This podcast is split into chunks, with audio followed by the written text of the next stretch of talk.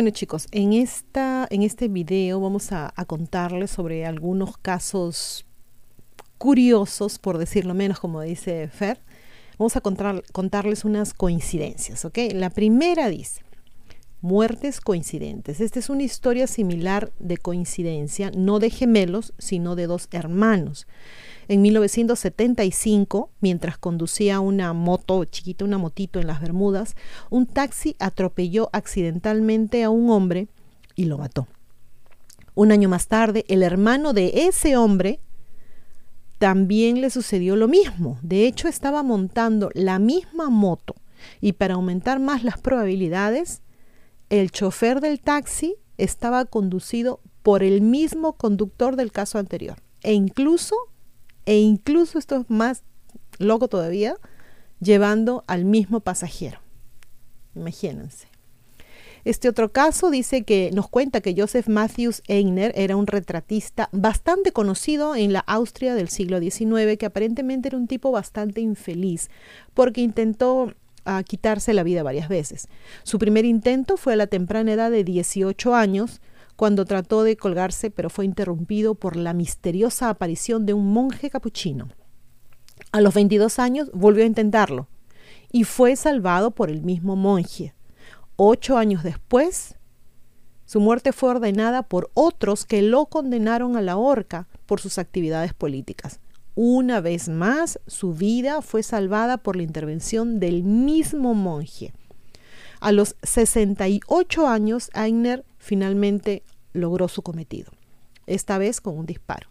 Su ceremonia fúnebre estuvo a cargo del mismo monje capuchino, un hombre al que Aigner nunca había visto. Wow, esto es para Ripley, ¿verdad? La siguiente historia, este es un, un juego de póker, ¿no? En 1858, Robert Fallon fue a, le quitaron la vida a tiros, ya saben que hay que tener cuidado con ciertas palabras, pero no tener problemas, un acto de venganza por parte de aquellos con quienes jugaba al póker. Fallon, afirmaron, había ganado 600 dólares haciendo trampa. Con el asiento de Fallon vacío y ninguno de los otros jugadores dispuestos a aceptar los ahora desafortunados 600 dólares, encontraron un nuevo jugador para ocupar el lugar de Fallon y apostaron los 600 dólares de este hombre que no existía. Cuando llegó la policía para investigar la desaparición de esta persona, el nuevo jugador había convertido los 600 dólares en 2.200 dólares en ganancias. La policía exigió que les, los 600 dólares originales se los pasaran a los familiares de Fallon, solo para descubrir más tarde que el nuevo jugador resultó ser el hijo de Fallon que no había visto a su padre en siete años. Qué casualidad, ¿no? Las casualidades de la vida. Esta otra historia nos cuenta que en la década de 1920 tres ingleses viajaban por separado en tren por el Perú. Al momento de presentarse al, al, vagón, eran los únicos tres hombres en ese vagón de ferrocarril. Sus presentaciones fueron más sorprendentes, ¿no? Cuando se presentan unos a otros, conversan y demás. El apellido de un hombre era Bingham y el apellido del segundo hombre era Powell. El tercer hombre anunció que su apellido era un apellido compuesto, Bingham Powell, y ninguno estaba relacionado con el otro. Otra, otra coincidencia. Esta es una historia de llueven pequeñitos. En Detroit, en algún momento de la década de 1930, una joven madre increíblemente descuidada, debe haber estado eternamente agradecida con un hombre llamado Joseph Figlock. Mientras Figlock caminaba por la calle, el pequeñito cayó desde una ventana alta sobre Figlock, sobre este hombre. Tanto el pequeño como el hombre resultaron ilesos, felizmente. Un súper golpe de suerte. Pero un año después, la misma personita, esta mamá ya está de más, cae desde la misma ventana sobre el mismo desprevenido Joseph Figlo. Otra vez, qué casualidad, cuando éste justamente pasaba por debajo de la ventana.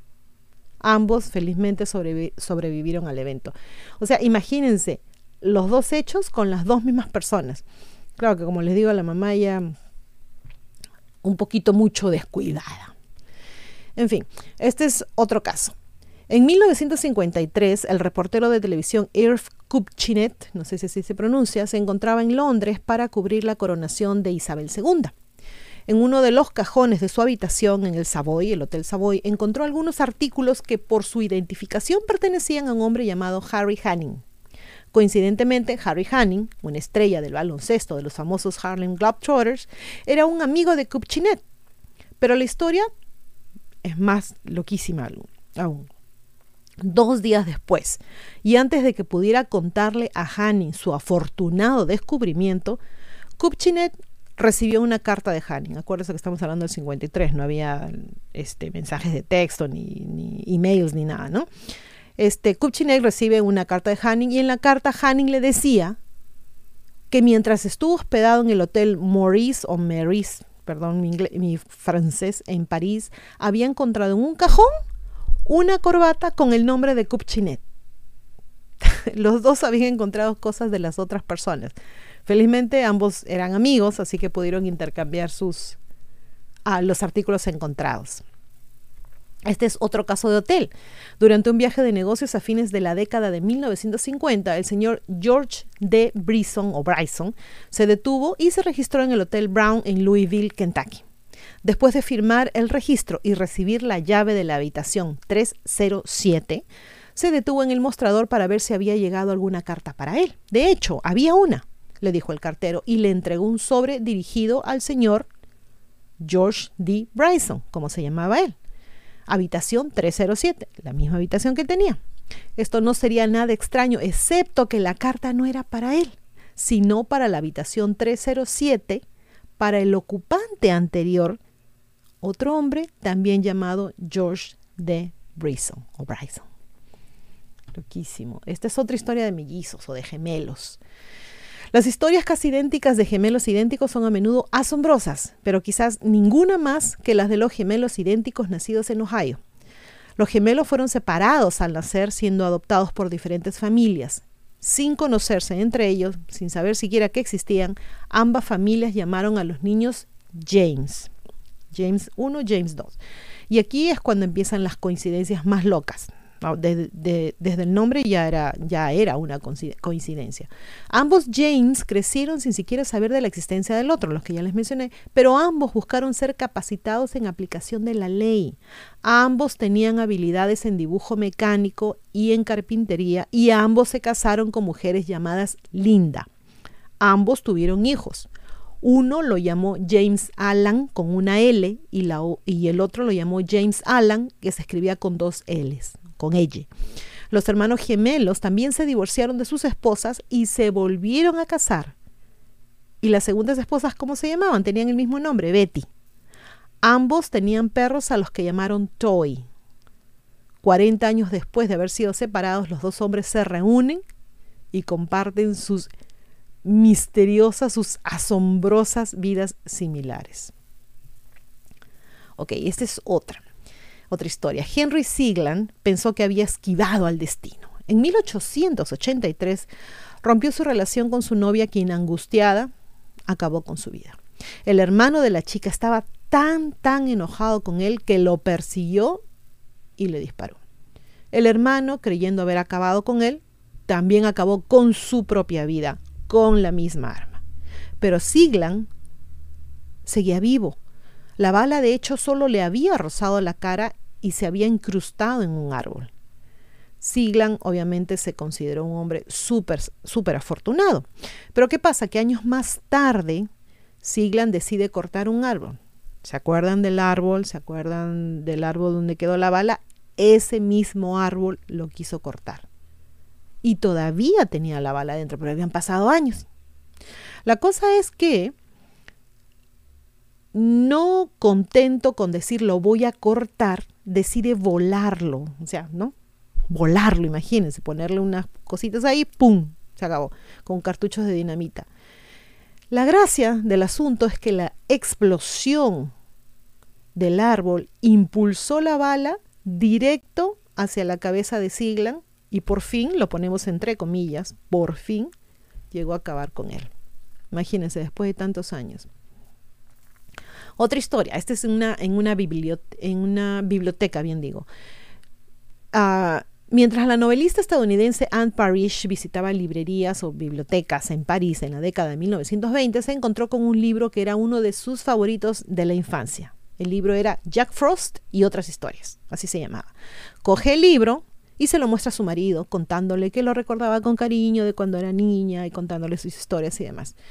El asunto es que el marido abre el libro y en la tapa encuentra la inscripción, ¿no? escrita eh, a mano. Anne Parrish y la dirección 209 North Weber Street, Colorado Springs.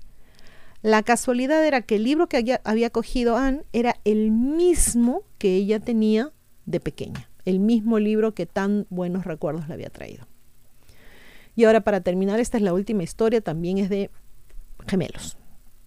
John y Arthur Moforth. Mowforth, creo que así se pronuncia, eran gemelos que vivían a unas más o menos 80 millas de distancia en Gran Bretaña, o sea, vivían separados, no vivían juntos, no sabían nada del uno del otro. En la tarde del 22 de mayo de 1975, ambos caen gravemente enfermos con dolores en el pecho. Ambas familias ah, desconocían obviamente la, la enfermedad del otro, no sabían nada del otro. Ambos hombres son llevados a hospitales separados aproximadamente a la misma hora, la misma vez, el mismo día, y ambos fallecen de infarto al poco tiempo de llegar. Historia de locos. Bueno chicos, espero que les hayas entretenido en algo estas coincidencias, que ya sabemos que las coincidencias no existen, al menos yo no creo que existan, yo creo que por algo pasan las cosas, no sé, en fin, cosas que no podemos explicar. Pero espero que les haya gustado, que les haya sido, les haya divertido al menos por un momento. Se portan bien, se cuidan mucho y como siempre a pensar bonito. Gracias. Chau.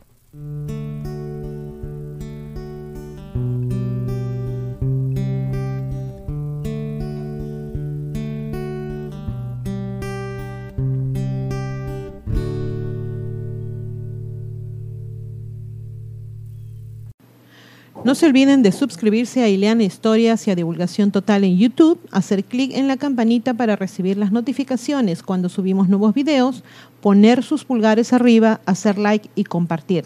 Sigan a ambos canales en los podcasts. También tenemos divulgaciontotal.com donde pueden visitarnos y suscribirse con su correo electrónico. Y seguimos en todas las redes sociales, Facebook, Twitter, Parler, Telegram Twitch. Aceptamos sus colaboraciones en PayPal y tenemos también merchandising en Teespring. A pensar bonito.